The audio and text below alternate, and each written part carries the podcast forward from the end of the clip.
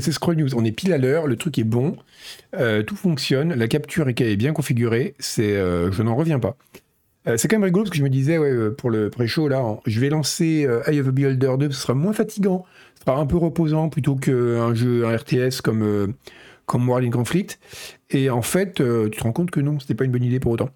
Donc, Scroll News, alors je vous préviens tout de suite, ça va être le journal des mauvaises nouvelles. Il y a, non, attends, attends, on va compter. Déjà, vous avez une partie du spoil dans le titre. Euh, mais alors, j'ai. Alors, je regarde les nouvelles. Une, deux,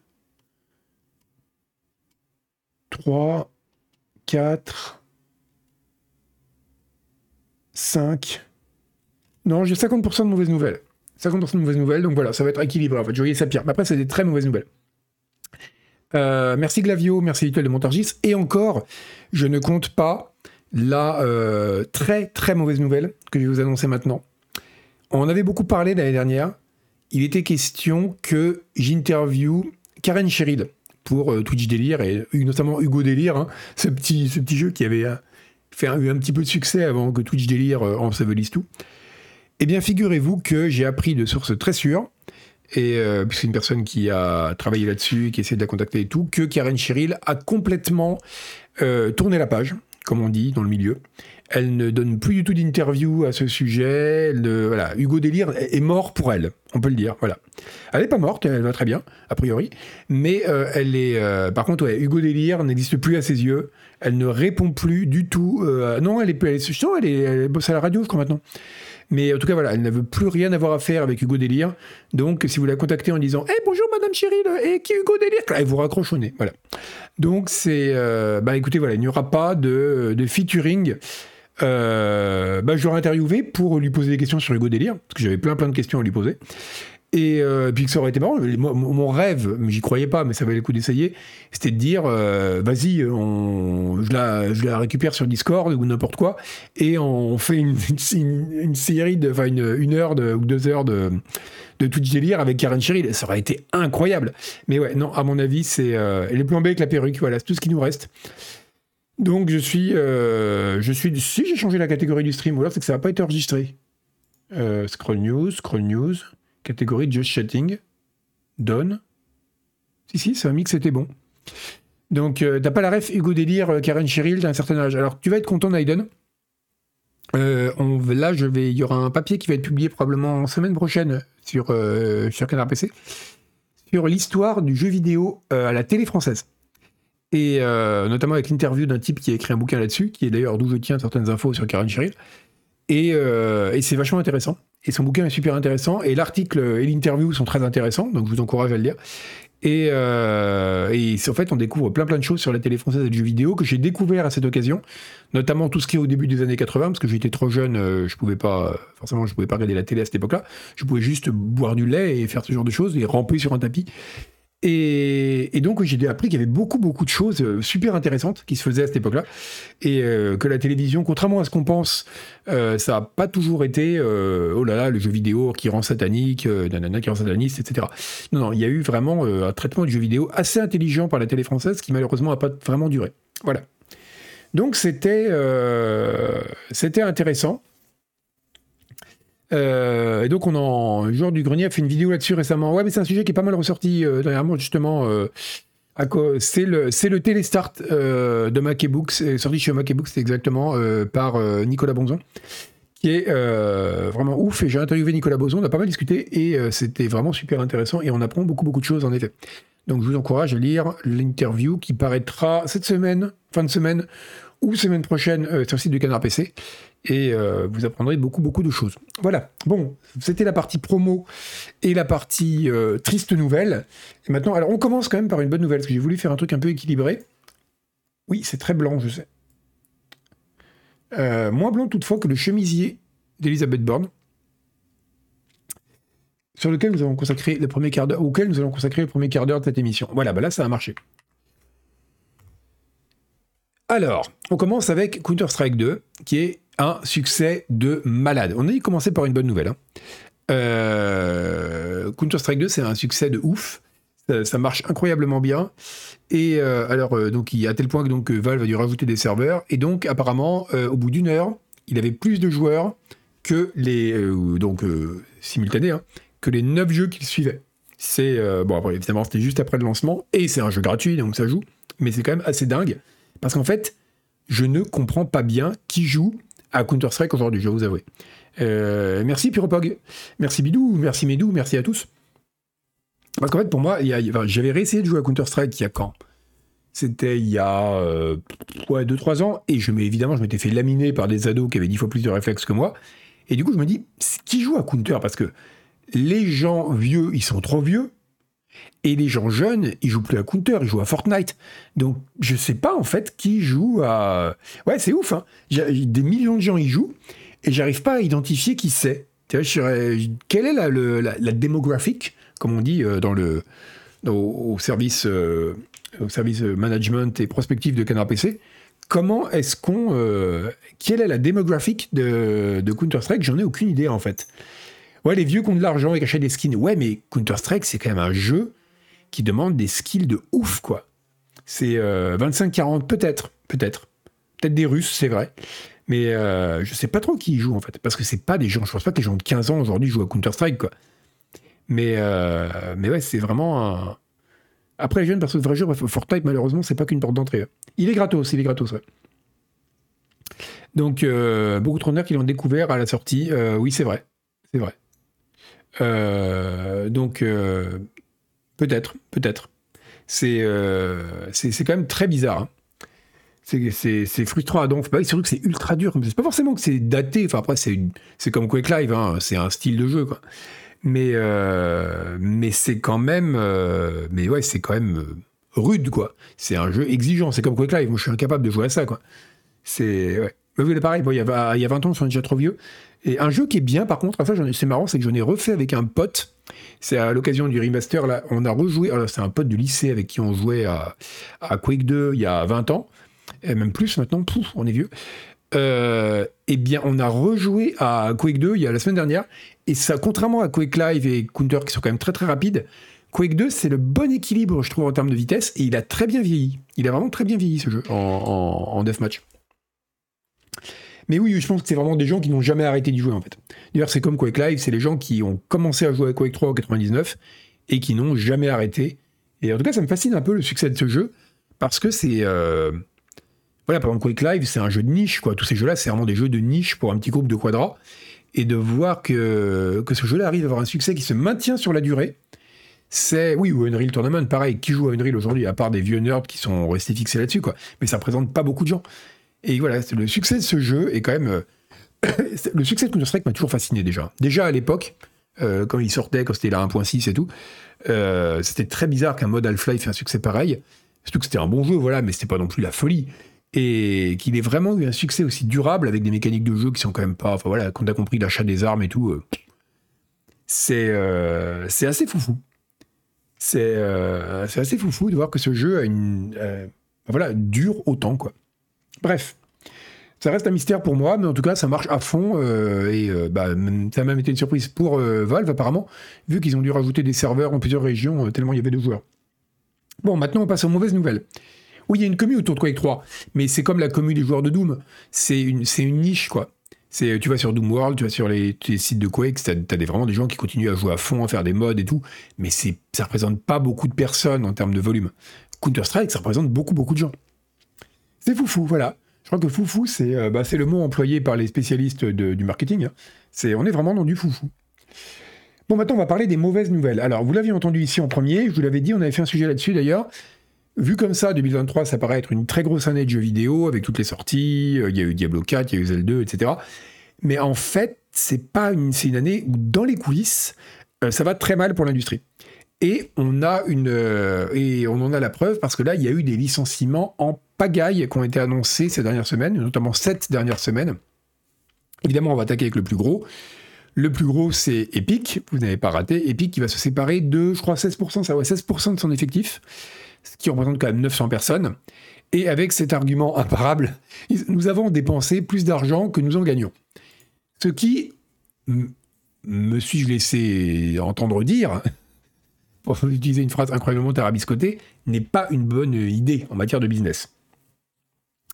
Donc c'est une, c'est voilà, c'est assez intéressant parce que c'est vrai que entre le Epic Game Store, entre les jeux gratuits, etc., on avait quand même un peu l'impression, on était nombreux dans le, dans le milieu et dans le Landerneau, à se dire, quand même, Epic, qui brûle beaucoup de pognon. Alors, il est évident qu'ils ont quand même des, grosses, grosses, euh, des grosses vaches à lait, mais une même euh, plus grosse vache à lait ne peut donner que le lait qu'elle a, comme dirait François. Et là, on arrivait quand même à un niveau où ça devenait quand même, euh, voilà. au bout d'un moment, c'était quand même, il fallait le pognon qu'ils engageaient pour les Big Game pour les achats de jeux en exclusivité et tout, c'était quand même considérable pour un, bah, pour un jeu qui a, bah, en fait, avait Fortnite quoi, comme lait, essentiellement. Donc c'est, euh, c'était assez, euh, assez étonnant et donc apparemment ça confirme que ouais ils ont quand même même s'ils ont gagné énormément de pognon avec Fortnite, ils étaient quand même euh, un peu, ils avaient la main un peu leste sur le chéquier et oui il y a Unreal Engine évidemment, Unreal Engine aussi a beaucoup rapporté, mais mais malgré tout voilà il y a quand même des limites.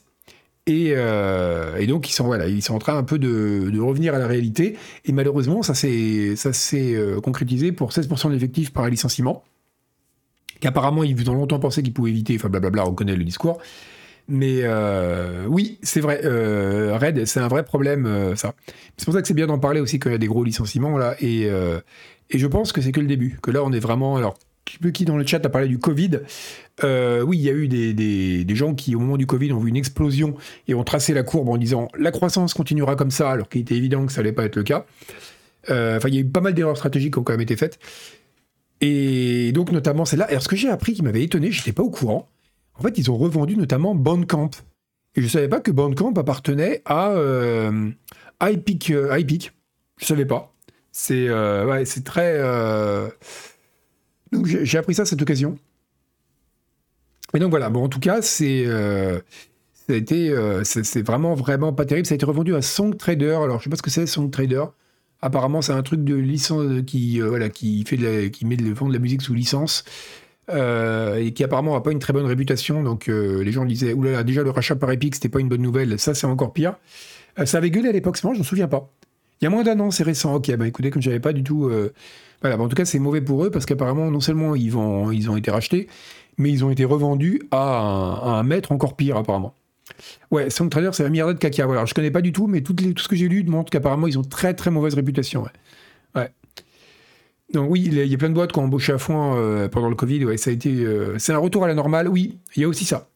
C'est aussi, on va en parler de Team 17, Naiden, mais ouais, c'est, euh, il y a vraiment un crash général. La deuxième, donc là, le plus gros en, effectif, c'est Epic. L'autre, euh, c'est Creative Assembly, vous l'avez sans doute vu aussi, hein, décidément ça va pas fort pour les, pour les Anglais entre Team 17 et Creative Assembly. Donc Creative Assembly, c'est dans le cadre de Sega, qui fait des réformes structurelles, comprendre, eux aussi ils ont dépensé plus d'argent qu'ils ont gagné. Euh, donc ils vont, voilà, ils, parmi les, ils sont en train de restructurer sévère les différents studios qu'ils ont, dont euh, Creative Assembly. Alors ça, j'étais là, ah merde, ça fait chier Creative Assembly, c'est comme c'est un studio assez sympa, ils ont une bonne sont assez cool et tout. Euh, donc voilà, bon, comme il disait, hein, ce que dit Sega, voilà, c'est suite au. Euh, il y, a un déclin de la demande des produits qu'on consomme à la maison depuis la fin du Covid, sauf pour Agbu. Mais sinon, il y, a, voilà, il, y une, chute. Et puis en plus, l'inflation a aussi tapé pas mal les industries de loisirs, parce que forcément, quand la nourriture devient plus chère, vous reniez d'abord sur les budgets superflus. Et alors justement, puisqu'on parlait de superflu, euh, voilà, il y avait Yenaz. Alors, est-ce que vous vous souvenez de Yenaz? Yenaz, dans les deuxième syllabe, résume bien le jeu. C'était un de ces trucs. Alors, officiellement, c'est un jeu dont il a été dit plusieurs fois que son développement était compliqué, comprendre comment on va se démerder de ce truc. Et, euh, en fait, ça fait partie de ces jeux. Alors, est-ce qu'on peut, est-ce qu'il y a une vidéo de Yenaz? Attends, on va regarder s'il y a Yenaz Game euh, Trailer, que vous voyez ça. Regardez-moi ça. C'est un de ces trucs. J'espère qu'on peut droit à des pubs pour des. Non, c'est bon. Euh, je vous mets le son. Il n'y a pas de son. C'est un de ces FPS. Il a. Allez comprendre. Euh, c'est un de ces trucs. Euh, merci Renard. C'est un de ces trucs ni fait ni à faire. c'est voilà, c'est on, en voit passer, on en parle d'ailleurs quand il y a des, pendant les, salons euh, avec la rédac là. Chaque fois, il y en a deux ou trois. c'est des FPS ultra génériques. Et tu te dis, mais pourquoi ils continuent à faire ce genre de truc? C'est le genre de truc, tu, euh, tu l'as oublié à la, à la fin du trailer, tu as déjà oublié le jeu que tu venais de voir. Et voilà, et donc Yenaz était un de ces jeux-là, et, euh, apparemment son développement était compliqué, en plus on comprend, ils savaient pas trop ce qu'ils voulaient en faire, ils ont, il y a juste un type dans un bureau avec un coaster qui a dit il nous faut un Fortnite, et ils se retrouvent avec ça. Et ben bah voilà, donc euh, Yenaz ne sortira jamais, il a été annulé, donc j'espère que vous le que vous allez vous en remettre.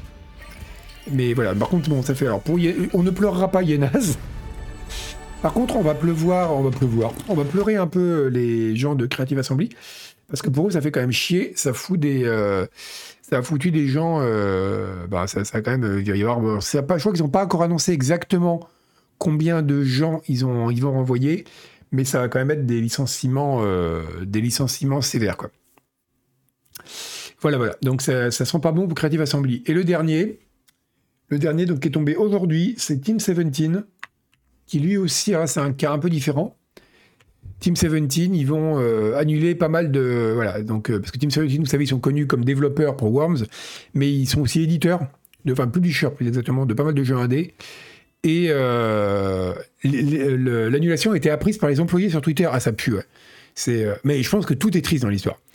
le fait qu'ils crunch pour un jeu qui sort pas, c'est triste. En plus, tu crunch pour ce jeu-là, quoi. Enfin, je veux dire, tu me feras pas croire que les, employés sont pas, conscience. C'est comme les mecs qui bossent sur des jeux mobiles destinés à faire du fric tu sais que tu bosses pas sur le, prochain GTA, quoi. Ça doit être d'une tristesse de bosser sur un truc comme ça. Et en plus, vu les échos comme quoi Yenas, le développement était compliqué, ça c'est le, quand on dit que le développement est compliqué, c'est vraiment, euh, c'est ce qu'on dit de jeux comme BGE ou comme, euh, je sais pas, euh, enfin, c'est, les jeux où vraiment on sent que ils sortiront jamais, où ça se passe très mal, où le studio sait pas où il va, le management fait en va dans toutes les directions, voilà. Donc apparemment, bah, tout le projet depuis le début était pourri. Skull Bones, oui, typiquement aussi. Voilà, donc, et Team D17, c'est différent, c'est que les perspectives sont pas bonnes pour, les, bah, pour tout ce qui est justement édition, petits jeux indés, etc.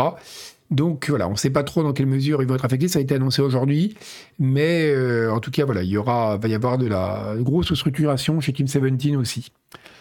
Donc le verre est dans le fruit, exactement, exactement. Ah, le truc de Arkane. Oh, soyez pas méchant avec euh, Redfall.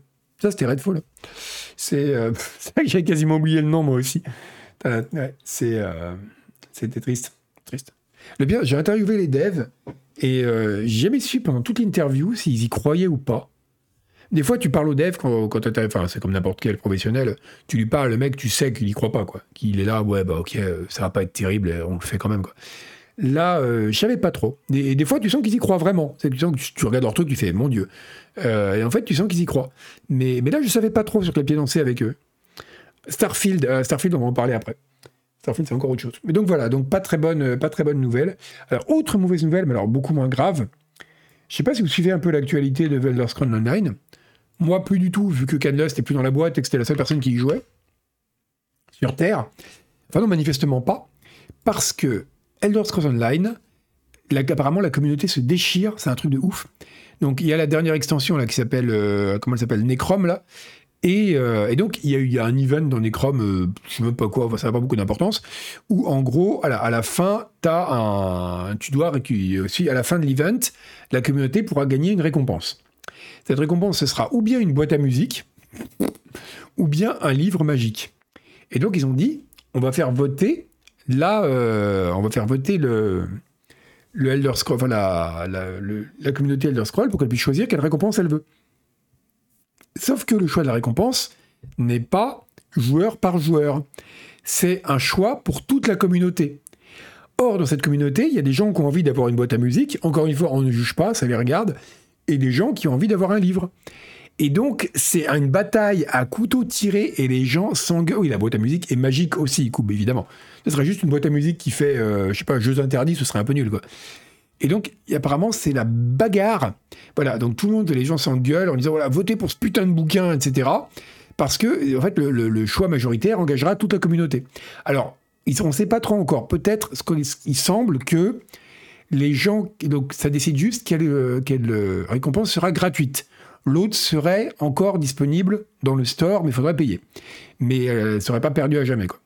vu qu'ils ont fait le, le, ils ont produit l'asset et tout le truc, je pense qu'ils vont pas le jeter à la poubelle. Mais bref, en tout cas, toujours est-il qu'il y aura un, un, seul des deux qui sera offert gratuitement. Et du coup, c'est la, c'est la bagarre, et je trouve ça vraiment très très bien.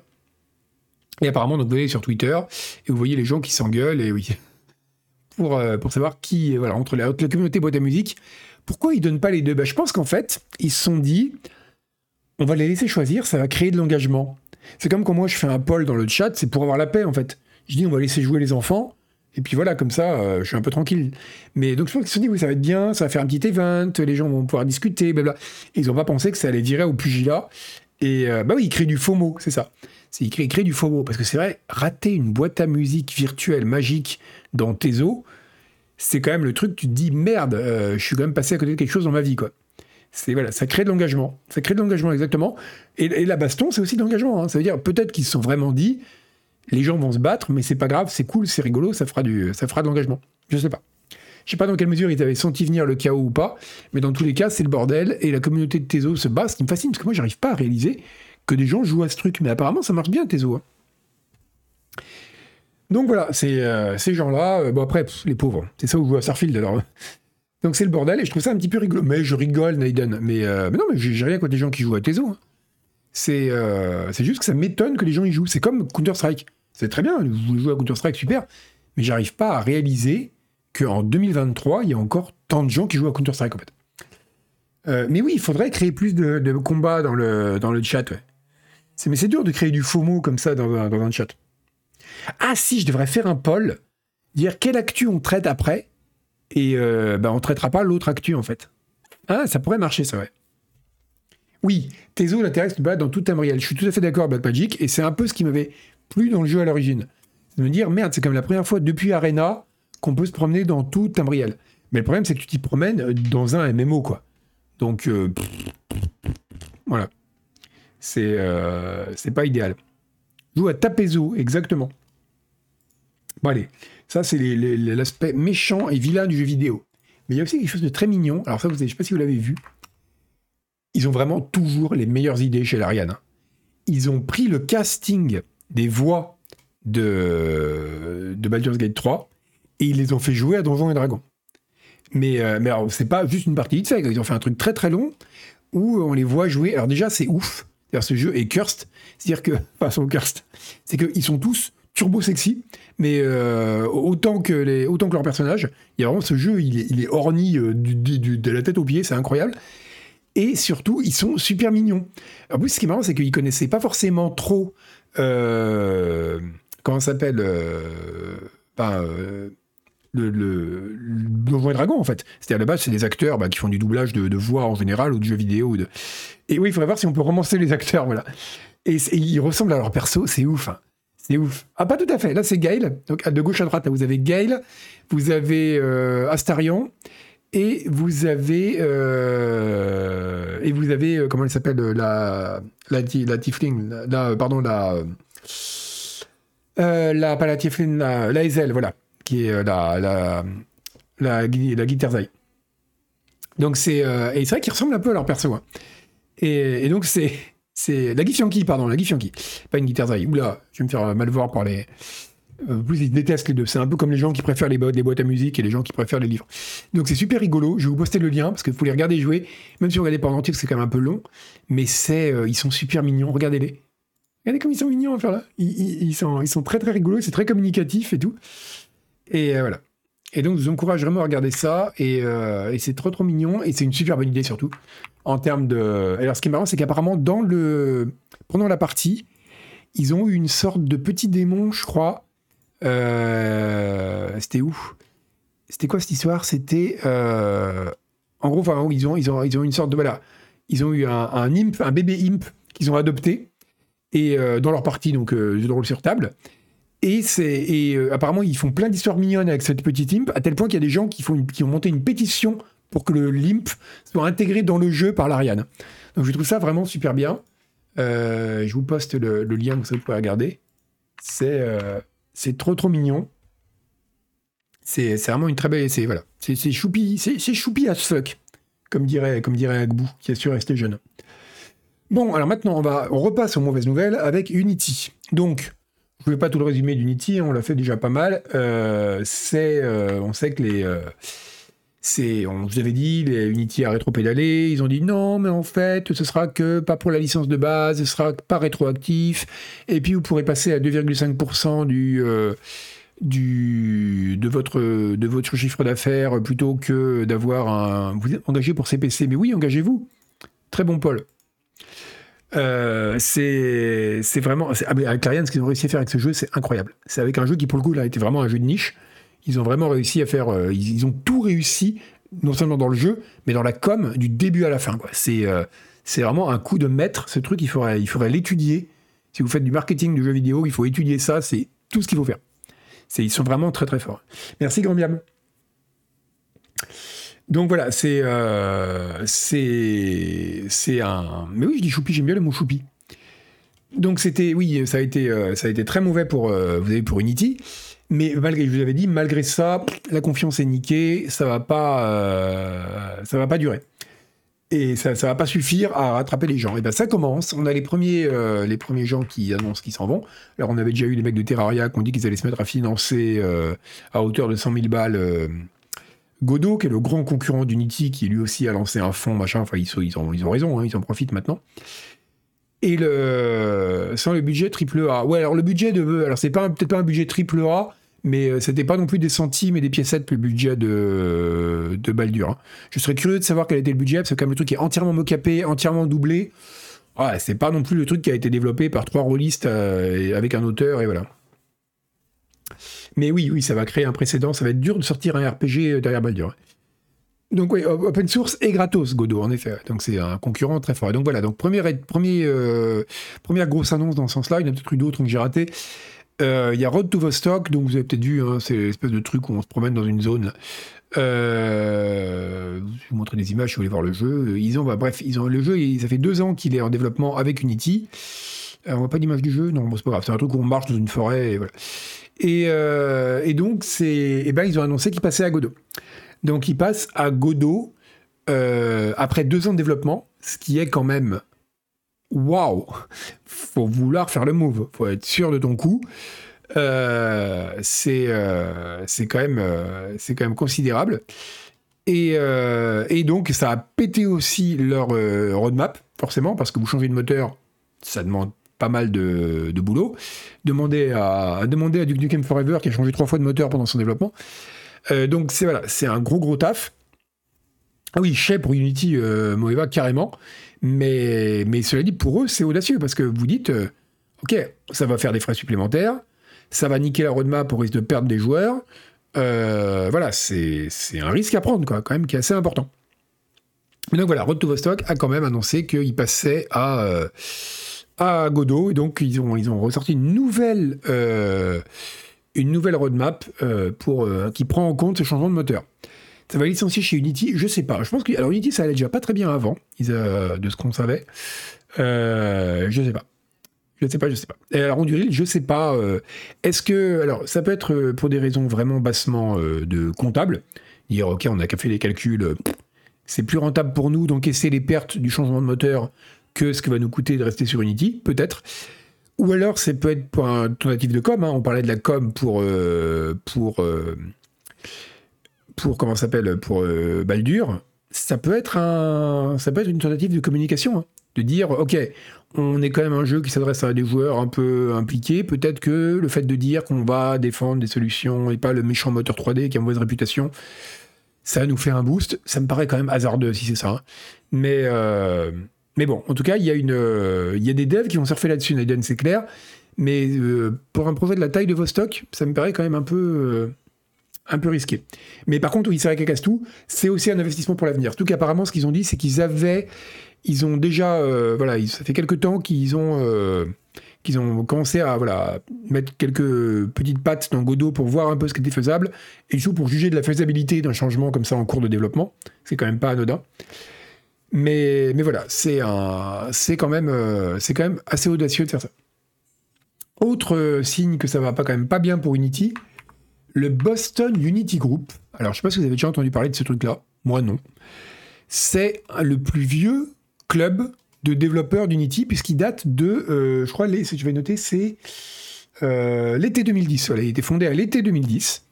Alors c'était une sorte de réunion Tupperware en fait de, développeurs de Unity. Et donc voilà, c'était un, gros groupe de développeurs Unity qui, qui se réunissaient et ils ont décidé de s'autodissoudre. Voilà, c'est quand même, quand même énorme quoi. Euh, un des plus vieux groupes de voilà bon gros c'était un groupe d'aide hein. les gens ils se retrouvaient pour euh, filer des conseils euh, blablabla. Enfin bon comme n'importe quel groupe de développeurs quoi qui réunion informelle. Sauf que là c'était vraiment orienté développeur Unity. Et ouais et les mecs ils ont oui BUG en effet ça fait bug du Xapper. Je sais pas s'ils ont si c'est voulu ou pas. Mais mais voilà donc ils ont ils ont annoncé qu'ils allaient donc ils ont fait une, une une lettre euh, officielle qu'ils ont postée en disant voilà la nouvelle politique de Unity n'est pas n'est pas possible pour nous. Nous depuis le début on défend les droits des développeurs et le, la liberté gna gna gna euh, et nous voilà on voit à quel point on voit que ça nous a montré à quel point à quelle facilité une, la décision. C'est pour ça que je disais que la confiance est niquée à jamais quoi. Que la décision d'une bande de, de dirigeants exécutifs peut euh, risquer de foutre en banqueroute tous les studios qui dépendent de ces solutions. Et eh bien voilà, donc euh, ils ont dit, ben, puisque c'est comme ça, eh ben, on va devenir le Godot, ça, fait le, ça fera le GUG. Je sais pas s'ils ils ont passé sur Godot aussi. Mais euh, oui, le bug et leur logo est une coccinelle, d'accord. Donc ouais, c'est hallucinant, la vitesse à laquelle c'est... Euh, ils auraient dû s'entraîner pour changer de moteur. Bah, ils vont peut-être le faire. Hein. En tout cas, le, Boston... Non, ce serait le, serait le BGG, le, Boston Godot Group. c'est vraiment très bizarre ce nom. Oui, très naïf ces gens, Seven Goblin. Alors, j'ai tendance à penser que oui, et c'est une des raisons pour lesquelles euh, Unity, j'ai toujours trouvé que c'était un truc de merde en fait. Parce que tu te, t'es vraiment pieds et poings liés, mais après, voilà, pour quelqu'un qui développe des projets, pour quelqu'un qui a un petit dev, vraiment, genre vous faites vos petits trucs tout seul ou avec euh, deux personnes, c'est un petit jeu en 2D ou très simple en 3D, etc. utiliser Unity, ça a toujours été une erreur. C'était parce que c'était une usine à gaz, c'était trop gros, etc. Mais pour des projets intermédiaires, appelons-les Subnautica, euh, Unity, c'était quand même une solution qui avait peu d'équivalent. Et je comprends pourquoi tant de gens sont tournés vers ça, c'est que c'est super bien foutu, Unity, il faut reconnaître. Euh, c'est quand même très très bien foutu, et donc de fait, là, il y avait peut-être une, peut une rationale, comme on dit, ou une raison, euh, comment dire, une raison logique et raisonnable de dire, je suis prêt à prendre le risque de la dépendance à un moteur propriétaire vu ce que j'y gagne. Voilà. Mais, euh, mais bon, c'est, voilà, c'était quand même risqué. Mais voilà, par contre, pour les, c'est clair que c'est pour les. Moi, quand je, ça m'a toujours fasciné sur Itch.io, parce que je passe beaucoup de temps sur Itch.io à regarder des petits trucs, et des fois, vous voyez un jeu, mais c'est vraiment un tout petit truc en 2D qui aurait pu être fait en JavaScript. Vous lancez le truc, vous voyez Unity. C'est devenu disproportionné, quoi. Utiliser Unity pour ça, déjà, c'était une usine à gaz, parce que pour des petits projets, ça sert à rien. Vous avez 100 mégaoctets d'overhead pour un truc qui fait 30 kilooctets, quoi. Et, euh, et puis surtout, c'était euh, pourquoi passer par un moteur propriétaire? Pourquoi pas apprendre une solution open source euh, Il y a des trucs très bien. pour faire de la 3D, il y a Babylon, là fait par David Catu, qui est ouf. pour de la 2D, il y a Phaser, qui est super bien en JavaScript. Enfin, il y a plein de petits moteurs open source qui font des trucs très bien. Pourquoi Unity, quoi? Mais c'est vrai que pour des projets intermédiaires, ouais, là, c'était dur de trouver l'équivalent. Sinon, il fallait passer à Unreal, mais Unreal, c'est quand même un niveau de compétence technique qui est un peu au-dessus. Euh, ah, mais je parle pas de refaire un moteur à chaque fois, hein, Pack. Je parle d'utiliser des petits moteurs open source qui, euh, pour des projets de petite taille, suffisent amplement. amplement. Et je fais des petits projets pour se faire la main sur le moteur. C'est vrai, Polka. C'est vrai. C'est vrai, Polka, pardon. Mais, euh, mais en tout cas, voilà. c'est Counter-Strike 2, il n'est pas sur Unity. Hein. Counter-Strike 2, il est sur Source. C'est le moteur interne de Valve. Euh, ah, mais, David Ketu est un génie, il faut parler de son travail. Si vous connaissez pas, si vous cherchez à faire de la 3D, euh, jetez un coup d'œil à Babylon JS, c'est vraiment, maintenant en plus ça fait tout. Maintenant il y a même un truc pour faire l'interface et tout, c'est assez ouf. C'est un truc qui est chiant, c'est que c'est du JavaScript, mais à part ça, c'est euh, dingue. bah oui, oui, c'est ça, il utilise aussi pour des petits projets, c'est vrai. Mais, mais du coup, plus tu passes de temps dans le même moteur, plus tu en es dépendant en fait. C'est. Euh, alors, le choix de CD Projekt de passer sur Unreal à la place de moteur propriétaire, je ne sais pas. Je ne sais pas du tout. J'ai pas assez de connaissances de, la cuisine interne de CD, Projekt. Euh, par contre, ce qui est intéressant, mais ça on avait déjà parlé plusieurs fois, hein, parce que des développeurs polonais me l'avaient dit, si vous regardez pas mal de gens comme euh, Flying Wild Dog, CD Projekt, enfin beaucoup de développeurs polonais, on développe des moteurs in-house, ce qui n'est pas le cas, des moteurs quand même assez haut niveau, quoi, assez, assez bien branlés. Euh, ce qui n'est pas le cas des studios occidentaux, enfin occidentaux, d'Europe euh, de l'Ouest, on va dire, et, américains, qui utilisent quasiment que des moteurs euh, clés en main. Et, et vous dit, j'aurais demandé, j'aurais dit, mais c'est dingue, pourquoi en Pologne, tout le monde a son moteur? Il m'avait dit, c'est parce qu'en fait, on a beaucoup d'ingénieurs en Pologne. C'est vraiment un pays, ça c'est l'héritage de l'Europe centrale. Ils ont une très très bonne formation d'ingénieurs, ils ont beaucoup d'ingénieurs très bons et pas chers. Et du coup, dans quasiment tous les studios, ils ont deux ou trois personnes qui sont ingénieurs moteur 3D. Mais donc, leur boulot, c'est de faire le moteur 3D du studio. Et, et c'est euh, un truc, parce que les ingénieurs coûtent moins cher qu'en France, ce serait pas rentable pour un studio d'avoir trois ingénieurs qui font le moteur 3D. Là-bas, ça l'est. Donc, ils, ont des, ingénieurs internes. Mais justement, le, vent va peut-être tourner. Parce que en, Occident, notamment, enfin en Occident, en Europe occidentale, on a vu tourner le, vent à mesure que les moteurs 3D, parce que plus les moteurs 3D deviennent complexes, plus c'est compliqué de développer une solution interne. Et avoir trouvé un type qui vous écrit le moteur de Doom, c'est pas compliqué. Trouver un type qui peut vous écrire Unity, un truc du niveau d'Unity ou d'Unreal, n'en parlons même pas, c'est nettement plus compliqué. Et c'est un travail nettement plus conséquent. Donc, plus l'exigence technique augmente, plus il y a un moment où ça devient plus rentable d'avoir ton moteur, de faire développer ton moteur en interne. Et peut-être qu'eux, ils ont atteint ce point-là en Europe de l'Est ou, ils sont, en Europe centrale. Ils sont en train de l'atteindre, je sais pas. Mais ça pourrait être une explication. Euh, c'est un, mais c'est intéressant parce que oui, ça, je pense que tu as mesure, voilà, parce que voilà, tant que, tu veux faire un peu du Unity ou des trucs comme ça, tu peux rivaliser avec des développeurs euh, in-house, tu peux peut-être pas rivaliser, euh, même avec des très bons ingénieurs polonais, à une équipe dédiée qui, qui, fait du Unreal Engine 5. voilà.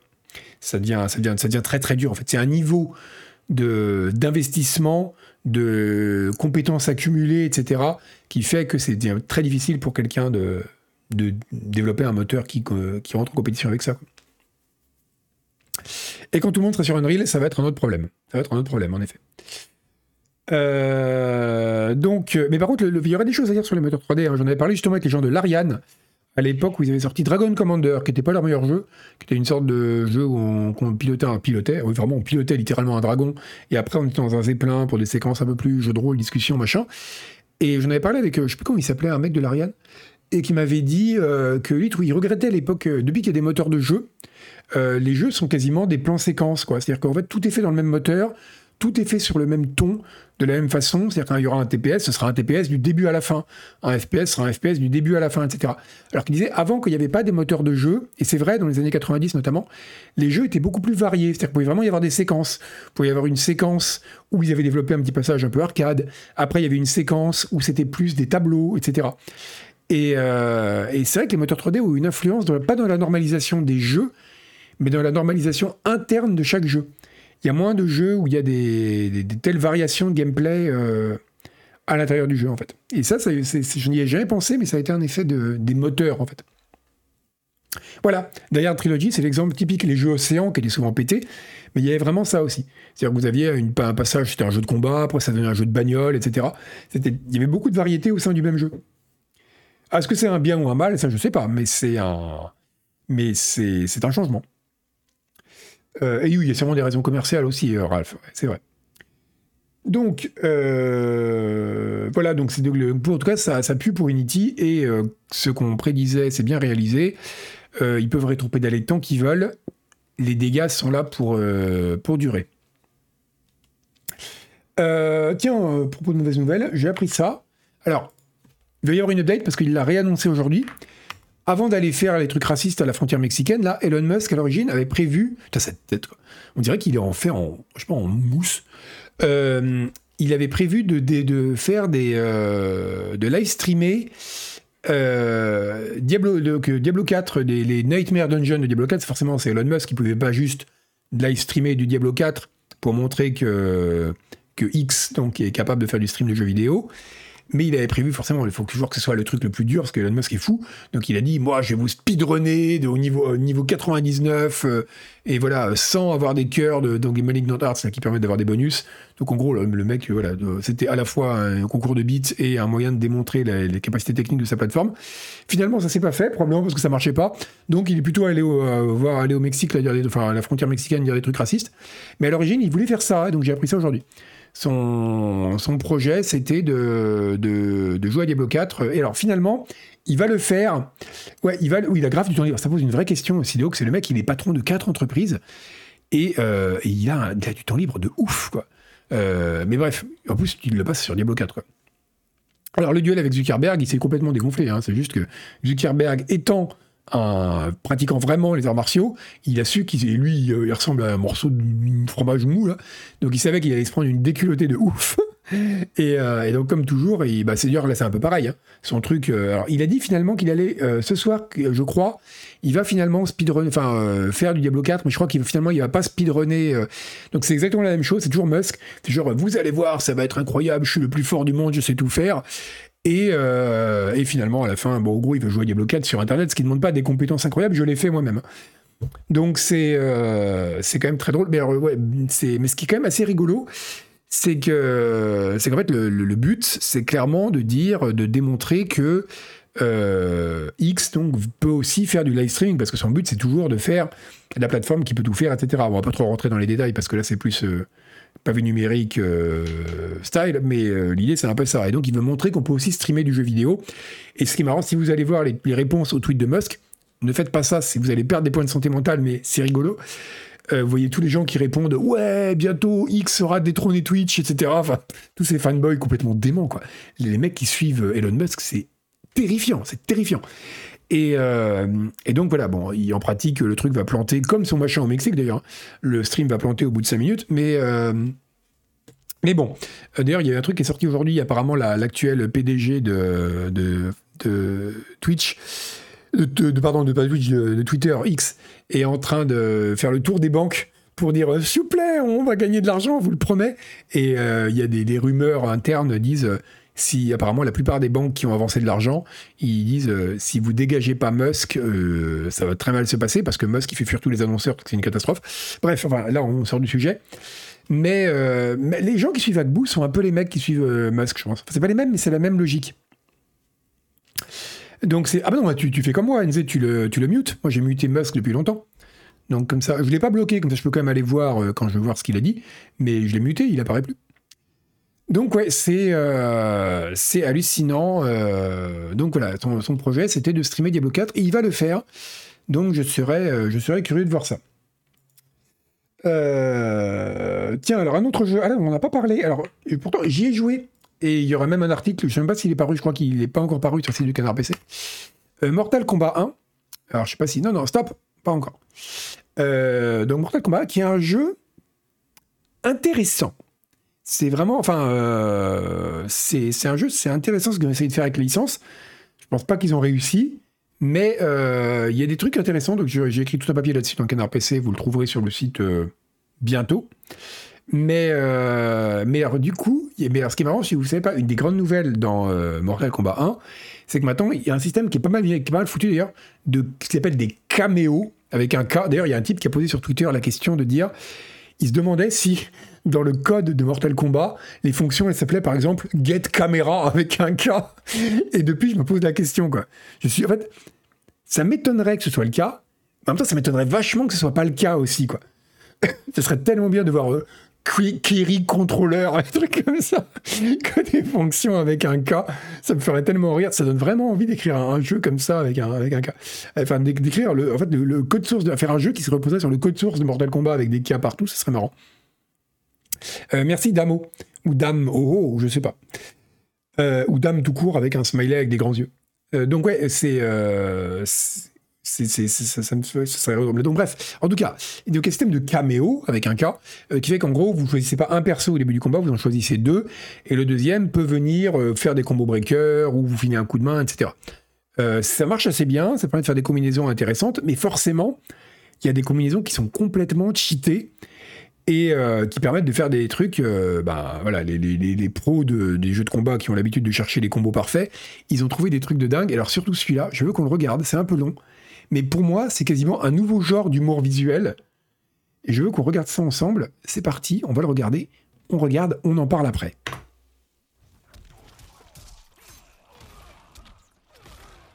Je trouve ça super drôle en fait. En fait, le mec a réussi à faire un combo d'une minute. je trouve ça super marrant, en fait. Il y a un côté slapstick qui marche super bien. Et j'imagine surtout, donc là, il y a le scorpion qui vient en renfort pour continuer le combo. Et ça me fait beaucoup, beaucoup rire parce que j'imagine surtout, vous jouez en. Ah, voilà, vous sur internet là, tac, tac, tac. Et, euh, et le mec contre qui vous jouez vous fait ça. Alors la barre de vie descend pas, non, parce que le jeu est pas si mal pensé que ça.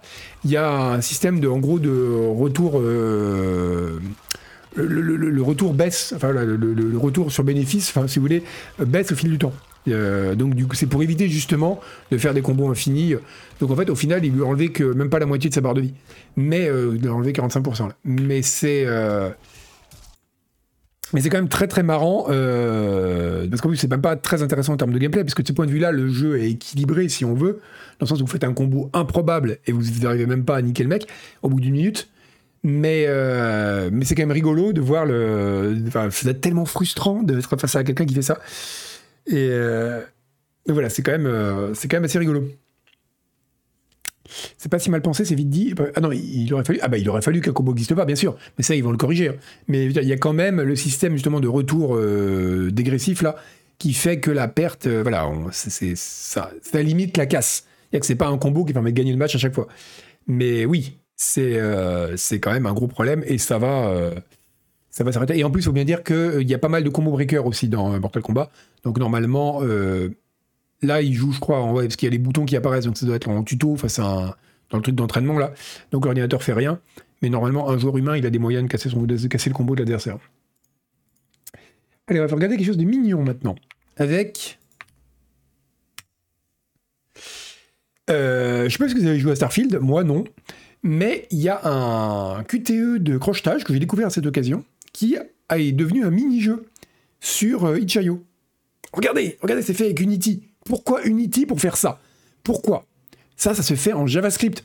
C'est pourquoi Unity? C'est euh, franchement.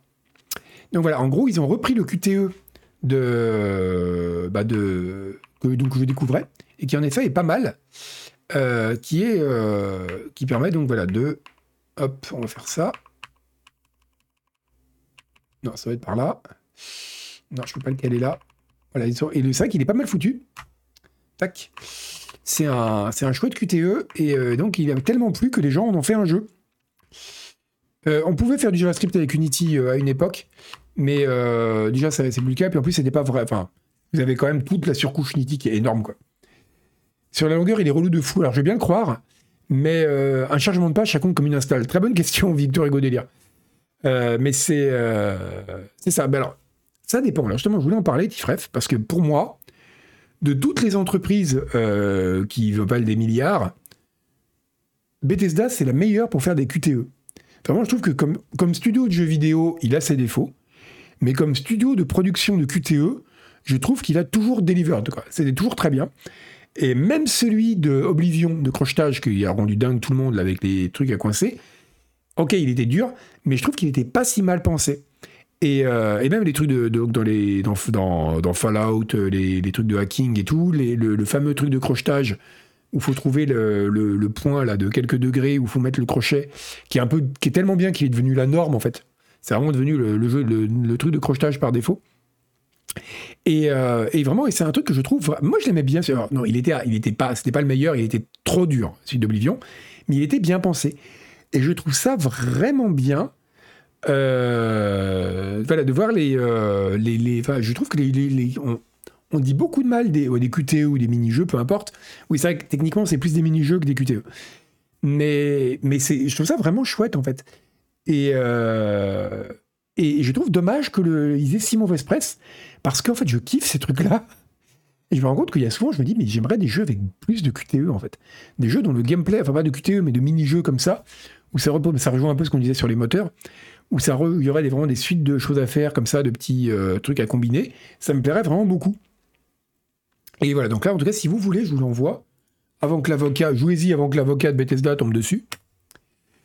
C'est un... Je trouve qu'il est vraiment bien pensé, donc je ne connaissais pas celui-là, il faut connaître qu'ils ont été un peu, pour une fois, ils ont été un peu plus originaux que, que d'habitude. Merde, qu'est-ce qu'il me fait? Mais c'est un... c'est vraiment un chouette jeu un chouette jeu de crochetage. il n'est pas aligné. Donc je trouve 30 euh, heures à m'en lasser, mais j'en veux plus. Ok. C'est vrai, WarioWare, c'est vrai. C'est vrai que WarioWare, c'est une suite de QTE, en effet.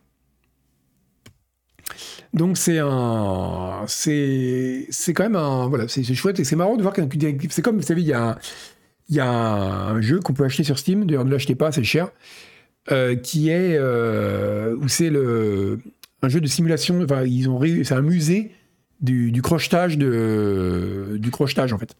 C'est un musée des, mini-jeux de crochetage. Et je trouve que c'est une très très bonne idée, que vraiment faire des sortes de compilations comme ça, bon il n'aurait pas fallu le vendre aussi cher, mais c'est vraiment, euh, très chouette. Je suis pour qu'on revalorise les mini-jeux, qu'on arrête de les voir comme des, trucs qui coupent le, rythme d'un jeu, mais au contraire comme des choses qui apportent un, plus au jeu. Voilà. C'est mon tout petit combat. C'est la toute petite colline sur laquelle je veux mourir. Euh, tiens, à propos de. Alors là, encore plus n'importe quoi que les. Alors, ce qu'il faut arrêter dans les jeux, c'est des caméos. Euh, des caméos avec un C. Alors, j'ai découvert ça la prochaine saison de, de, Call of Warfare 2, donc c'est celui de l'année dernière, hein, le dernier, euh, il y aura des armes de Doom. Et alors je me dis, voilà, ça c'est l'acquisition de, d'Actibly par, par, euh, par, Microsoft en bonne, en bonne voie. Parce que donc il y aura des. Bah voilà, le, le lancer de dés dans BG, c'est pas. C'était vachement intéressant. C'est pas techniquement un mini-jeu, parce qu'il n'y a pas d'interactivité quelque part. C'est pas un QTE non plus, ça repose pas sur les réflexes ou sur l'appui sur une touche au bon moment. C'est, euh, mais ça, ça joue un peu ce rôle-là. C'est-à-dire que c'est un moment où va y avoir un passage du jeu, où va y avoir un, un mécanisme qui va lui donner une sorte de réalité. C'est-à-dire que bah, vous pourriez faire, vous arrivez devant une, porte dans un jeu de rôle. Vous dites, je fais un jet de crochetage, je réussis, je rate mais du coup, ça, manque un peu de matérialité. Vous rajoutez un mini-jeu de crochetage, il y a une action qui a eu lieu. Et je trouve que le jet de dés, il joue un peu ce rôle-là dans, euh, dans Baldur's Gate. C'est-à-dire qu'il y a ce moment où, par exemple, je sais pas, vous essayez de bluffer quelqu'un, bah, va y avoir une pause, dire est-ce que ça va marcher? Est-ce que voilà, je sais que je suis bon, en même temps lui il se méfie un peu. Et donc c'est un moyen de matérialiser ce temps et, euh, et ce suspense en fait. Et donc ça joue un peu ce rôle-là. Et je pense que c'est justement un peu pour ça que j'aime bien ces trucs-là. C'est que c'est des moyens de matérialiser quelque chose dans les jeux et de pas les résoudre uniquement de façon euh, mécanique, on va dire, en fait. Voilà. Euh, bref, voilà. Donc, en tout cas, voilà, il y a les flingues de Iron Life dans Call of. Donc, je vais vous montrer une image. Est-ce qu'on peut avoir des images dans X? Regardez. Donc, alors, ce qui est marrant, c'est qu'ils ils ont poussé le, truc très très loin, puisque regardez, ils ont, mis un petit nombre de frames regardez, regardez, vous voyez, ils auraient pu juste prendre les armes de, Doom 2016, que regardez, tac, tac, tac, les étapes d'animation sont les mêmes que dans le Doom d'origine. Et je trouve ça assez. Euh, enfin, je me dis, c'est quand même. Euh, déjà, c'est une idée vraiment bizarre, parce que ça va pas du tout avec, euh, avec le jeu. Mais surtout, je me dis, mais les gens vont comprendre. Est-ce qu'un joueur de, 2023 qui voit un fusil qui, est animé comme ça, il se dit pas, il y a un bug, quoi. C'est très curieux ce choix, le choix des armes de Doom, bon, si ça les amuse, pourquoi pas. Mais cette espèce de choix de mettre des étapes d'animation à l'ancienne, je trouve ça vraiment très très curieux, quoi. Je, ouais, je sais pas. C'est, euh, en plus, je trouve ça un peu moche parce que autant j'ai rien contre les, FPS à l'ancienne, hein, autant dans un jeu comme ça, ça jure vachement, quoi. Quand t'as qu'un élément qui est à un autre niveau comme ça euh, d'iconicité, de, fidélité graphique, si c'est pas justifié euh, par un choix clair, ça fait quand même chelou, quoi. C'est euh, voilà, c'est oui sur TikTok. Maintenant, TikTok est ma seule et unique source d'information maintenant. Le prochain Scroll News sera uniquement fait de la danse interprétative. Ouais, c'est. Bah, est-ce que est-ce que ça vend Cactus? Est-ce que tu vends aux joueurs de Call of en disant, alors en, disant, il y a des armes de Doom, ouais, parce qu'ils ont peut-être joué à Doom 2016 et tout ça, mais en disant, il y aura les étapes d'animation du fusil de, Doom 2. Je sais pas. Je, euh, je trouve ça vraiment curieux, mais bon, c'est voilà, je suis pas, hein, je, suis pas Monsieur Activision qui sait ce qu'il fait de son argent. Et bon, allez, on est encore un peu en avance cette, année, cette, cette semaine. On va finir avec une dernière bonne nouvelle avant de, de raider quelqu'un. Euh, c'est vrai qu'on en parle, ça marche hier, ça marche tellement que là, je sais que vous allez tous vous jeter sur votre carte bancaire pour euh, acheter Call of Duty, hein, il n'y a aucun doute. C'est dire si ça fonctionne. Ça coûte moins cher à animer. Côté Activision, c'est pas les étapes d'animation d'un flingue qui vont changer grand chose à la, au chiffre, au chiffre d'en bas, comme on l'appelle euh, dans le milieu des comptables. Un milieu euh, assez mystérieux. Euh, en fait, c'est pour ça qu'ils ont des lunettes à quintuple foyer, c'est pour voir des choses que les autres gens ne voient pas. Un peu comme dans Velive, vous savez, où ils ont les lunettes qui montrent la réalité des extraterrestres, là. Et eh ben, c'est Invasion Los Angeles, je crois qu'il s'appelle en, en, français. mais les, c'est pareil, les comptables, ils peuvent voir des choses très particulières avec leurs grosses lunettes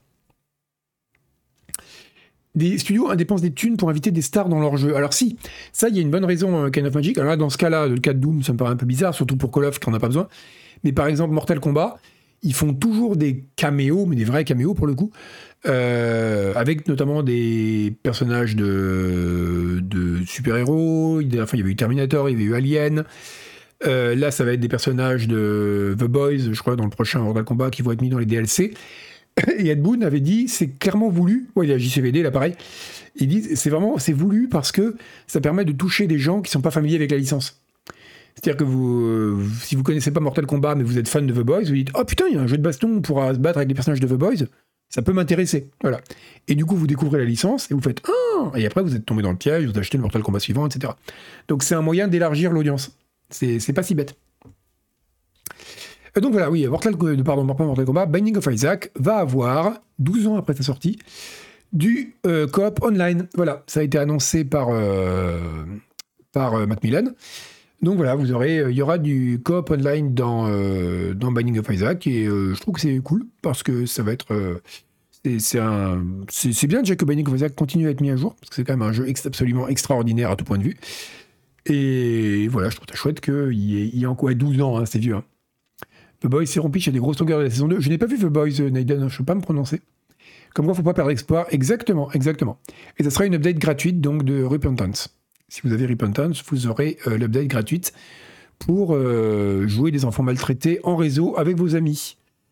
oui, c'est pas, pas un caméo, un personnage jouable. Enfin, je veux dire, voilà, c'est quand même un, c'est quand même un moyen de, c'est un, clin d'œil ou un invité, un personnage invité, voilà. Euh, ah non, mais vous êtes témoin. J'ai pas vu The Boys, j'ai pas vu Succession, j'ai pas vu. Eh, eh, vous savez ce que j'ai pas vu? J'ai pas vu Breaking Bad. Ouais, je vais vous choquer à mort. Il y a tellement de trucs que j'ai pas vu. Donc ouais, j'attends que les personnages soient dans Mortal Kombat. C'est euh, voilà, j'en suis encore à Dallas, exactement. Je fais toutes les séries télé dans l'ordre. Là, j'en suis à Starsky et Hutch. Quand j'aurai fini Starsky Hutch, je passerai à la suite. Je fais, euh, je fais les choses dans l'ordre, sinon je ne comprends pas. Voilà.